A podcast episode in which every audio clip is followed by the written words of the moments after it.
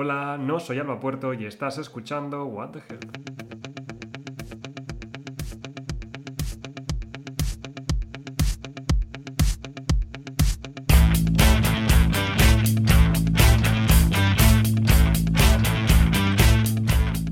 Hola, hola, soy Jan y no, no soy Alba y te estarás preguntando qué ha pasado aquí. Sois personas muy curiosas, ¿lo sabíais? Me gusta. Pues nada, con Alba no pasó nada especial, que es que está con el fin de grado, prácticas, etc. O sea, un montón de cosas de esas que son muy malas para la salud. Y entonces, hasta que mejore la cosa, pues voy a ser el host en What the Health. Y bueno, espero hacerlo bien, sin pasarse, pero bien. Y a ver si al menos aguanto un episodio antes de que pidáis mi cese. Pero bueno, vamos a empezar. ¿Os parece si empezamos con un clásico de What the Health?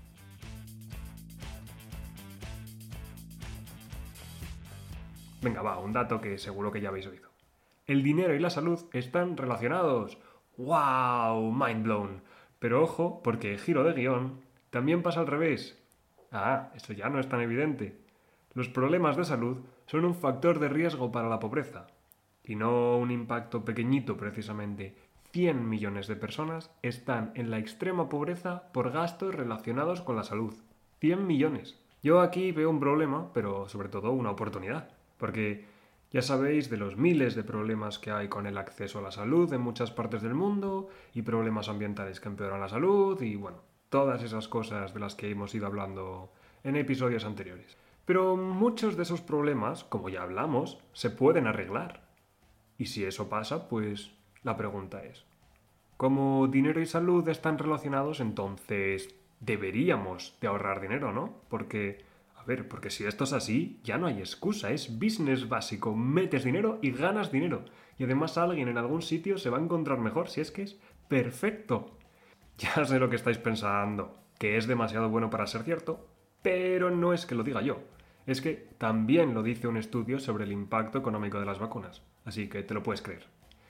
Y si eso pensabas que era difícil de creer, espérate, agárrate bien los machos, porque en el mismo estudio dice que el retorno de esta inversión es de entre 10 y 25 veces lo invertido.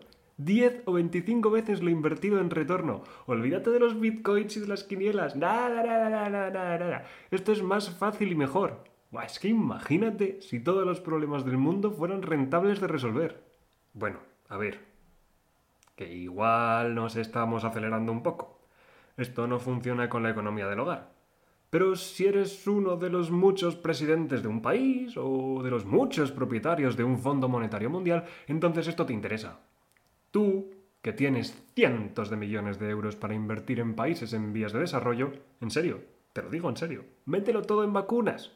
Y a ver, que ya sé que lo de comprar vacunas y darlas gratis no suena buen negocio. A ver cuánta gente se ha hecho famosa y rica regalando dinero. Famosa seguro, pero rica. Así que voy a intentar explicar de dónde sale la rentabilidad. Por una parte está lo evidente, y es que si estás vacunado y no te pones malo, pues no tienes que ir al médico. Igual en España no te importa mucho, porque bueno, no tienes que pagar. Pero en muchos países, especialmente de ingresos medios y bajos, el paciente tiene que pagar de su propio bolsillo parte de los tratamientos, por ejemplo, en India, el 65% de los gastos médicos los tienen que abonar los pacientes. Y en Nigeria es aún más, 72%. Lo más importante aquí es que una parte de estos gastos viene sobre todo de enfermedades prevenibles con vacunas. Vacunando de tres enfermedades, solo tres, la de la hepatitis B, el sarampión y la meningitis A, con estas tres vacunas se evitaría que 22 millones de personas cayeran bajo el umbral de la pobreza. 22 millones de personas. Pero no es solo el dinero que te ahorras de pagar el tratamiento, porque también hay otras cosas. Tienes que ir al centro de salud, no pierdes días de trabajo y si además te encuentras mejor una mayor parte del tiempo, pues también aumenta la productividad. Así que a la larga, pues todo es una mayor eficiencia y una mayor productividad. Y ojo, que esto no es solo en países de ingresos medios y bajos, porque en Inglaterra la gripe común hace que se pierdan cada año 6 millones de días de baja por enfermedad. Y son 6 millones de días que no son productivos. Y es por la gripe común. Es que, ¿para qué hacemos una vacuna todos los años de la gripe si luego al final pasan estas cosas? Total. Si la vacuna de la gripe puede tener un impacto económico en Inglaterra, imagina la escala del impacto que pueden tener las vacunas en otros países que tienen enfermedades que se pueden prevenir. Y ya por último, si evitas muchas muertes por enfermedades prevenibles, pues también es bueno para la economía del país. Ya sabes, aumenta la productividad y esas cosas. Aunque claro, también hay que añadir una cosa, y es que si solo te importa evitar muertes porque es rentable económicamente, pues igual tienes demasiado dinero. Pero eso es mi opinión.